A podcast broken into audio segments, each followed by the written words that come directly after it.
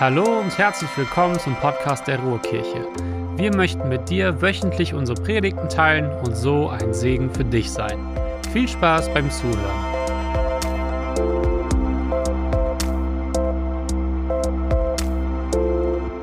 Einen wunderschönen guten Morgen auch von meiner Seite. Wie geht's euch? Gut. Uh.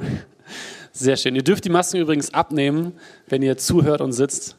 Äh, schön, dass du heute Morgen da bist. Mir geht's auch gut. Ich durfte gestern im Zoo sein, im Zoom.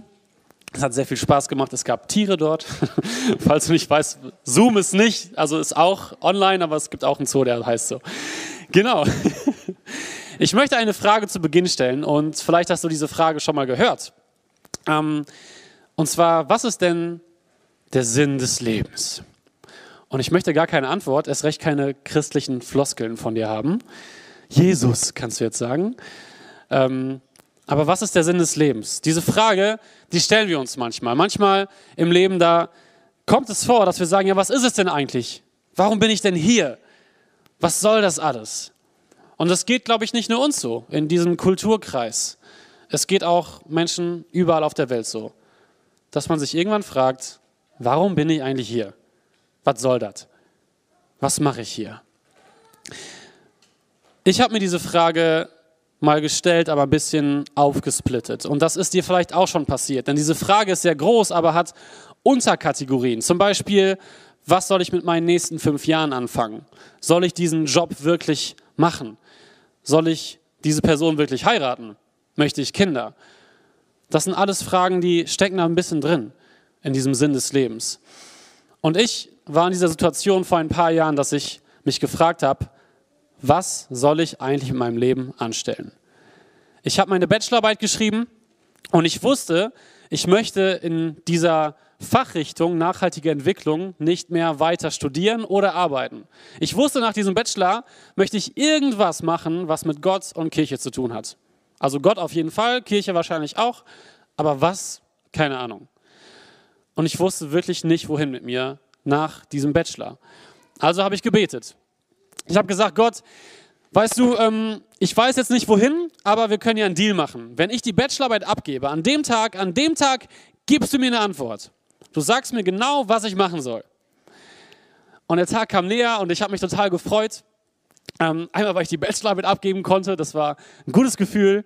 Und ich habe diese Bachelorarbeit, zwar so ein kleines Büchlein, in den Briefkasten meiner Professorin gepackt. Und dann kam keine Feuerzungen vom Himmel. Es kam auch kein Typ auf mich zu, der sagte, Markus, ich habe einen Eindruck für dich. Genau das sollst du machen. Ciao. Das kam nicht. Und ich dachte, das ist ja in Ordnung, Gott. Ähm, der Tag ist ja noch lang. Ich gehe jetzt mal nach Hause und koche mir was Schönes zur Feier des Tages. Und ich habe was gekocht und was gegessen und es kam nichts. Und am nächsten Tag auch nicht. Und dann habe ich wieder gebetet, Gott gesagt, weißt du Gott, ähm, vielleicht hast du gerade keine Zeit dafür oder keine Ahnung, du hast es vergessen. Ähm, es gibt ja noch eine mündliche Prüfung, die ist ein paar Wochen. Und wenn ich die fertig habe, also bitte nicht währenddessen, aber wenn ich die fertig habe, die mündliche Prüfung, dann wäre es mega, wenn du mir sagst, was ich in meinem Leben anstellen soll. Weil, weißt du Gott, also Bewerbungen, die muss ich irgendwann schreiben und die müssen irgendwann auch rausgeschickt werden. Ich kann ja nicht einfach irgendwo hingehen und sagen, jetzt bin ich hier. Ich muss irgendwann anfangen, mich zu bewerben. Und der Tag kam und ich habe die mündliche Prüfung gemacht und es war vorbei, ich war erleichtert und es kam nichts von Gott. Wieder habe ich gebetet. Okay, Gott, ähm, eine Sache gibt es noch, ich kriege ja mein Zeugnis noch, mein Bachelor, das, das hole ich mir noch ab und dann, dann bin ich offiziell fertig. Also ich bin noch immatrikuliert, aber ich bin dann offiziell fertig mit dem Studium. Ich habe dann wirklich nichts mehr zu tun. Also ich habe noch einen Nebenjob, einmal die Woche und ich habe Kirche und Freunde und Familie, aber also was mache ich denn dann? Und der Tag kam und ich nehme mein Zeugnis glücklich in Empfang, aber keine Botschaft von Gott. Und dann schlage ich die Bibel auf, wie man das manchmal macht. Also aufschlagen und Gott sprich. Und du schlägst irgendeine Seite auf und packst deinen Finger mit zu Augen drauf. Und dann mache ich die Augen wieder auf und lese in Apostelgeschichte 1, Vers 7. Es steht euch nicht zu, Zeiten und Zeiträume zu wissen, die der Herr festgesetzt hat.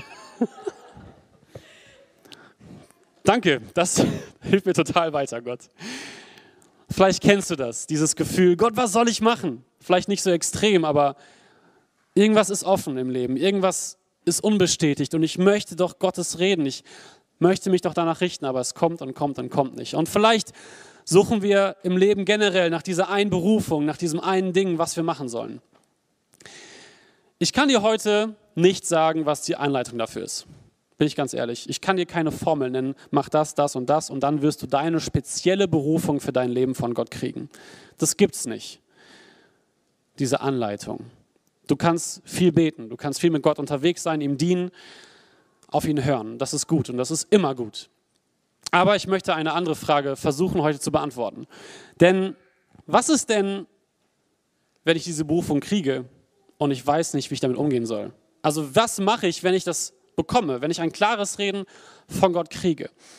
Und heute soll es ein bisschen um Jona gehen, weil es bei ihm ganz gut dargestellt wird, wie kann ich mit so etwas umgehen. Und ich möchte mit euch lesen Jona 1, Verse 1 bis 2. Wir sehen das hier zusammen.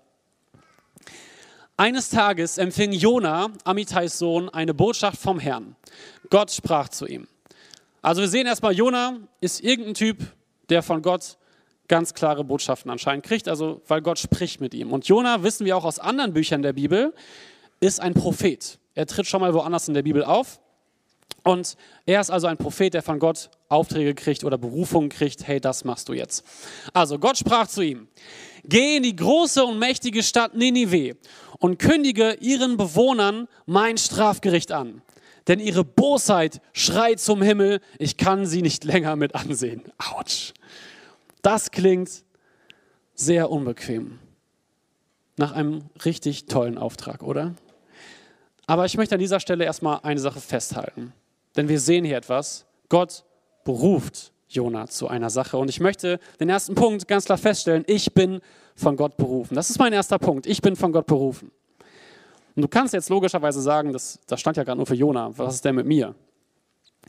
Und ich will auch dir sagen, du bist von Gott berufen und wir lesen im Neuen Testament ganz klare Berufung oder ganz generelle Berufung für uns als Christen. Und ich möchte einmal kurz reingehen. Römer 8, Vers 28 steht, eines aber wissen wir, alles trägt zum Besten derer bei, die Gott lieben. Sie sind ja in Übereinstimmung mit seinem Plan berufen. Also Gott hat einen großen Plan für das alles hier und du bist in Übereinstimmung mit diesem Plan berufen. Also du hast einen Platz in Gottes Plan, du hast einen festen Bestandteil darin. Und es gibt noch etwas, in Matthäus 28, 19 steht, Darum geht zu allen Völkern und macht die Menschen zu meinen Jüngern. Tauft sie auf den Namen des Vaters, des Sohnes und des Heiligen Geistes. Das ist unsere generelle Berufung, unser genereller Auftrag als Christen. Wenn du Christ bist und du hast keine Ahnung, was du machen sollst, wenn du sagst, ja Gott, sprich mal meine spezielle Berufung, du musst gar nicht warten. Geh zu Menschen, erzähl ihnen von Gott, erzähl ihnen von der Liebe von Jesus das ist schon mal das, was du immer machen kannst. Ganz simpel. Also wir sind von Gott berufen, ich bin von Gott berufen. Und das ist sehr, sehr schön. Jona allerdings, der hat eine spezielle Berufung. Und er hat in dieser speziellen Berufung ein Problem, ein Luxusproblem nenne ich es mal. Warum Luxusproblem?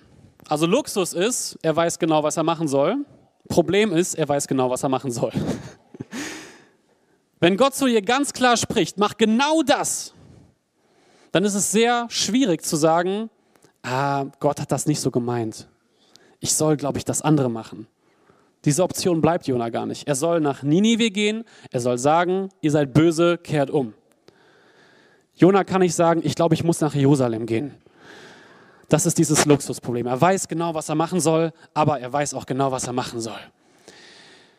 Und Ninive, müssen wir wissen, ist nicht irgendein Zuckerschlecken. Das ist keine schöne Stadt für die Israeliten damals gewesen. Ninive war die Hauptstadt eines verfeindeten Reiches und kurz vorher gab es noch Krieg mit Israel.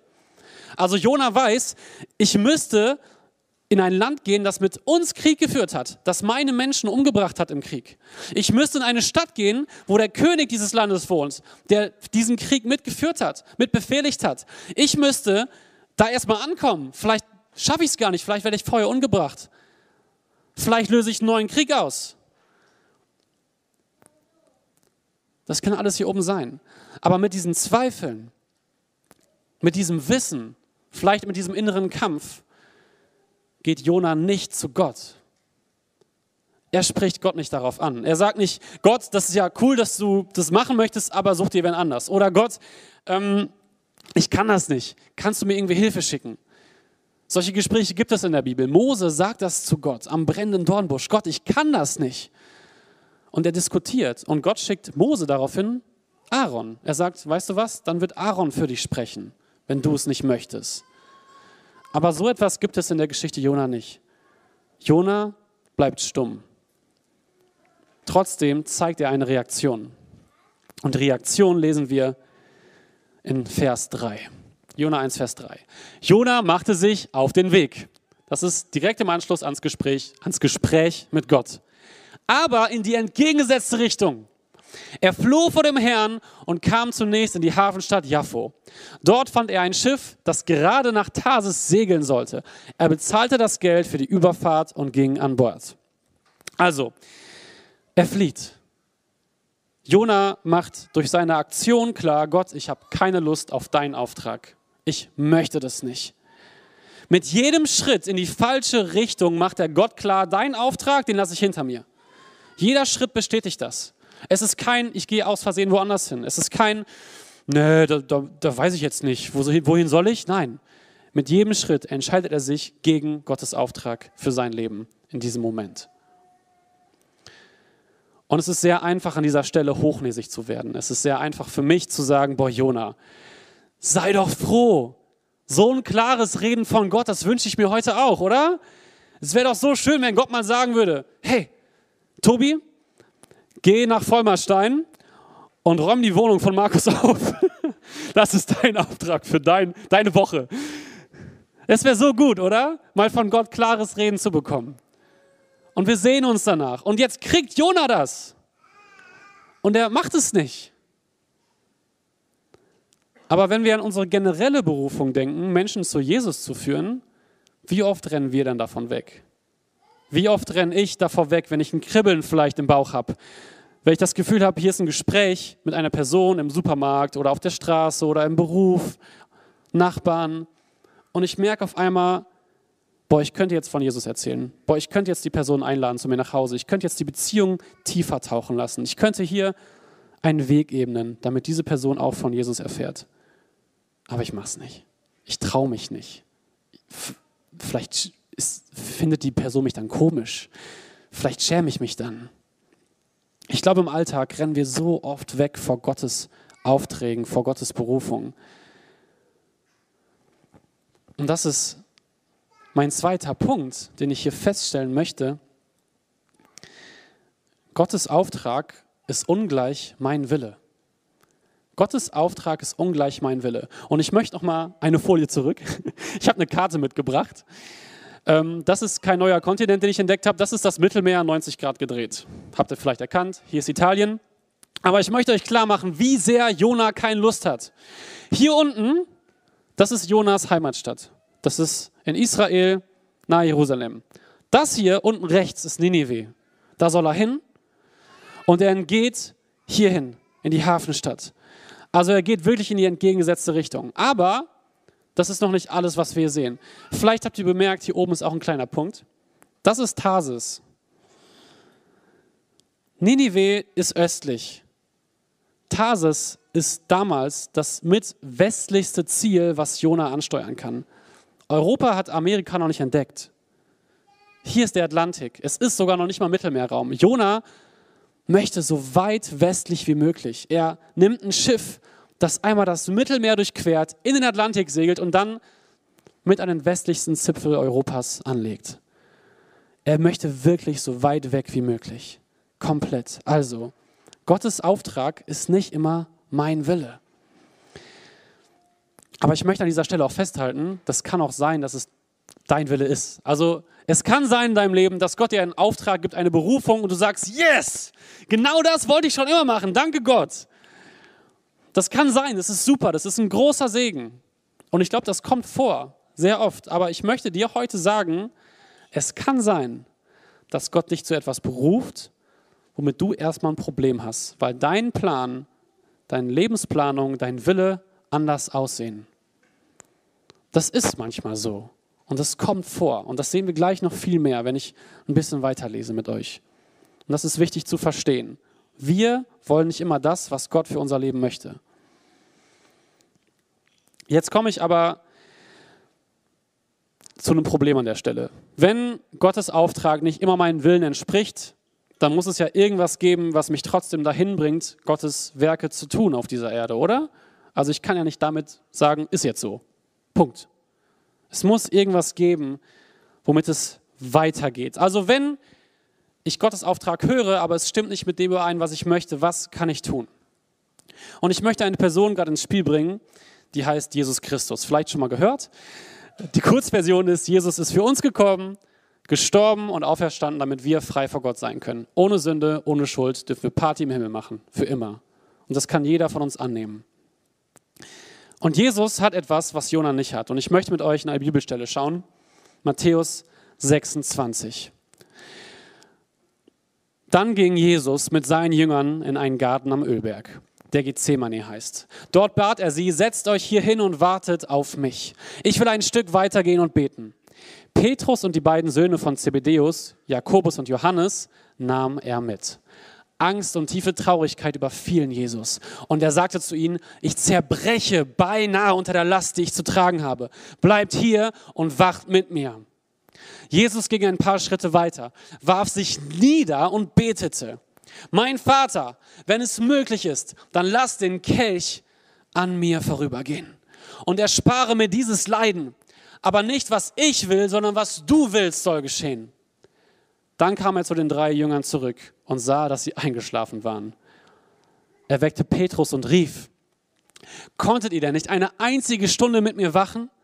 Bleibt wach und betet, damit ihr der Versuchung widerstehen könnt. Ich weiß, ihr wollt das Beste, aber aus eigener Kraft könnt ihr es nicht erreichen.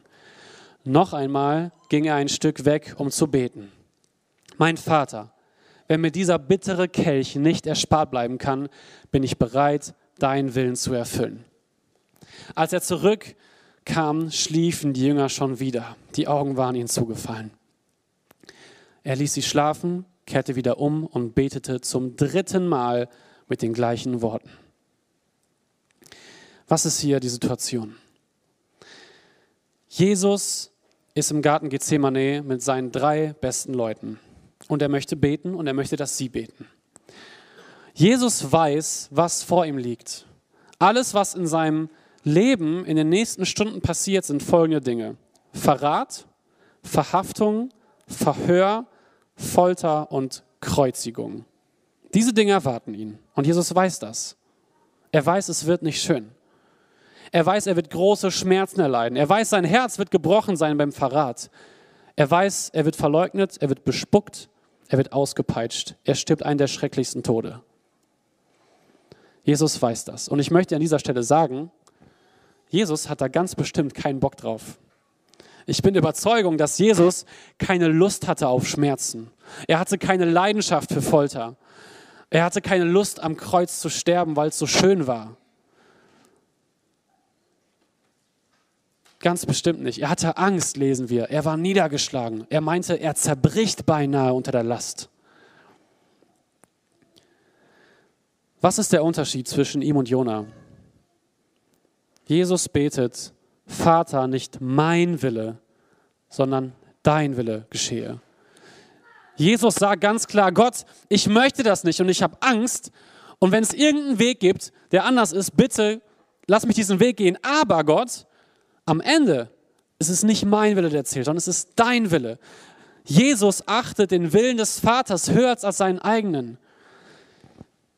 Jesus stellt die Berufung Gottes, die auf seinem Leben liegt, über seinen Willen. Permanent. Er macht da gar keine Kompromisse. Natürlich kann er sagen und anklagen und er kann mit Gott drüber reden, aber er sagt auch, es ist dein Wille, der zählt, nicht meiner. Also was hat Jesus, was Jona nicht hat? Es ist Gehorsam. Gehorsam. Das ist so ein etwas älteres Wort, was wir wahrscheinlich heute nicht mehr benutzen. Vielleicht assoziierst du das mit schrecklichen Dingen wie du musst gehorsam gegenüber dem bösen Lehrer sein oder den bösen Eltern. Vielleicht denkst du an eine schlimmere Zeit in Deutschland zurück, an eine Diktatur, wo man gehorsam sein musste. Aber ich glaube, hier ist Gehorsam ein gutes Wort, weil wir Gehorsam über gegenüber dem sein dürfen, der nur das Beste für uns möchte und der uns über alles liebt und der alles weiß. Also, Jesus hatte Gehorsam, Jona nicht. Und das ist mein nächster Punkt. Gottes Auftrag verlangt mein Gehorsam. Gottes Auftrag verlangt mein Gehorsam. Wir kommen an Punkte, wo Gott uns beruft und beauftragt und wir merken, das möchte ich nicht. Das ist nicht meine Komfortzone. Das ist nicht mein Wille, das ist nicht mein Plan. Und was uns dann hilft, ist trotzdem zu tun, ist Gehorsam. Wie kommt jetzt Jona zu seinem Gehorsam? Wie schafft er das? Oder schafft er das? Wir lesen weiter und ich möchte kurz die Situation erklären. Jona ist aufs Schiff gestiegen und sie segeln los nach Tarsis.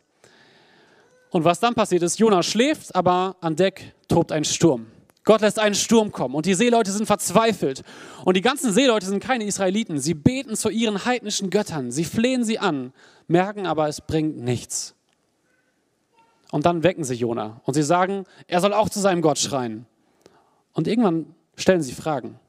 Und da geht es jetzt weiter. Jona 1, Vers 9.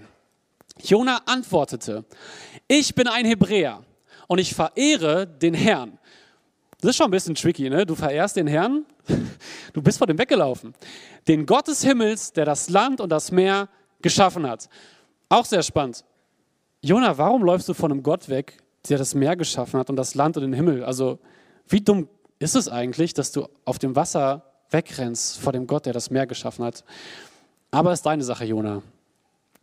Dann verriet er ihnen, dass er vor Gott auf der Flucht war. Die Seeleute bekamen noch mehr Angst und machten Jona Vorwürfe. Warum hast du das getan? Sehr gute Frage, liebe Seeleute. Wir lesen weiter.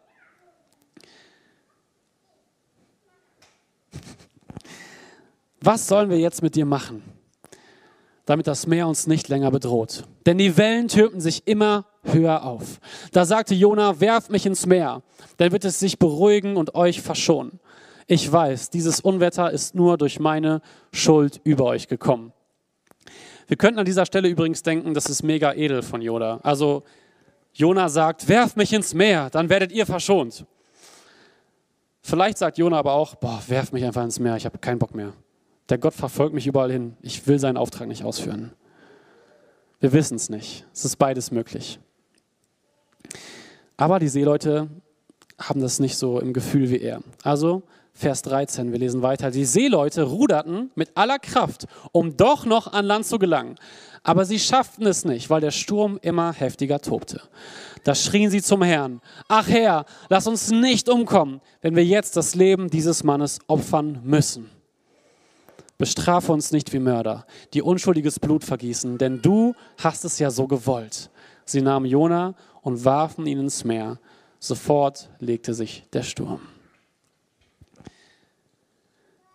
An dieser Stelle könnte Schluss sein.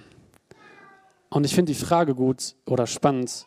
Wenn an dieser Stelle Schluss wäre, was für ein Gottesbild hättest du dann? Also Gott kommt, gibt einen Auftrag, der Prophet sagt nein, Gott tötet den Propheten. Das ist eine super Geschichte, oder? Es ist nicht zu Ende. Aber ich frage mich schon, warum macht Gott das?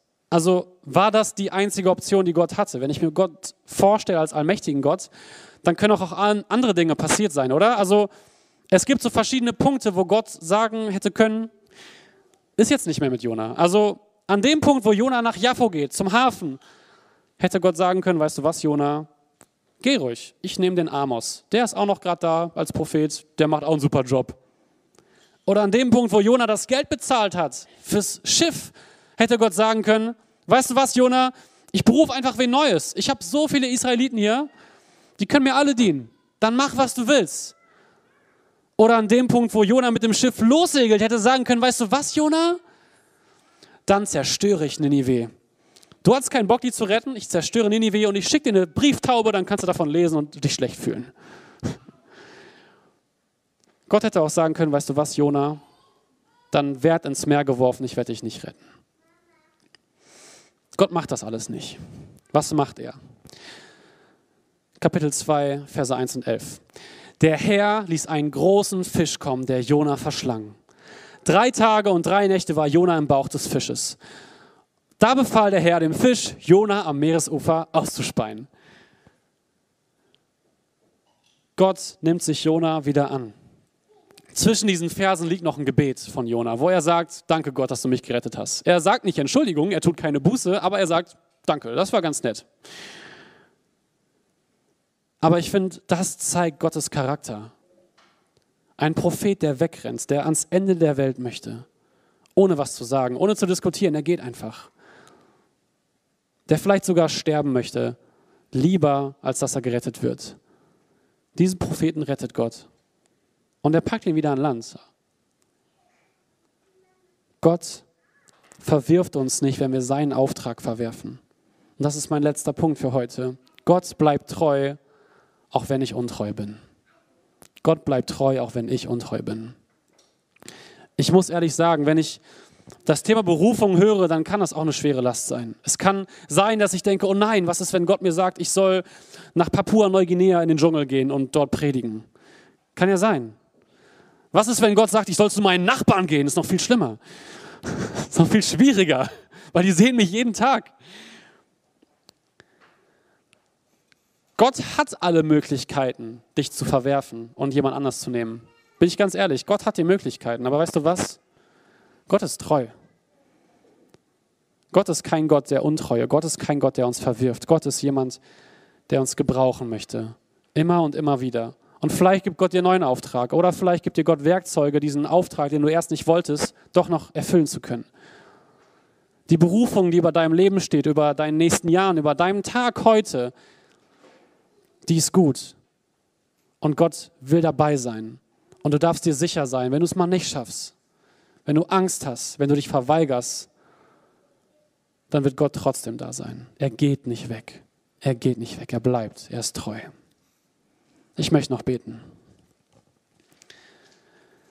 Gott, ich danke dir, dass du uns berufst, dass du uns auserwählt hast, egal wo wir gerade stehen oder wie wir uns fühlen, und dass du mit uns was vorhast, was geplant hast. Und danke, dass du treu bist. Danke, dass du uns nicht im Meer ertrinken lässt. Danke, dass du nicht wegschaust, wenn wir weglaufen. Danke, dass du zuschaust und zu uns kommst. Und schenk, dass wir das verstehen, dass wir das annehmen dürfen. Schenk, dass wir nicht stur bleiben und unser Herz verschließen. Gib uns ein offenes Herz für dein Reden, ein offenes Herz für deine Berufung, für unser Leben und zeig uns, wo wir dir dienen dürfen. Danke, dass du uns gebrauchen möchtest, obwohl du uns gar nicht bräuchtest. Danke, dass du uns liebst, auch wenn du es gar nicht nötig hast. Amen. Wir hoffen, dass du eine gute Zeit hattest. Wenn du uns näher kennenlernen möchtest oder mehr erfahren möchtest, besuche gerne www.ruhrkirche.com. Sei gesegnet.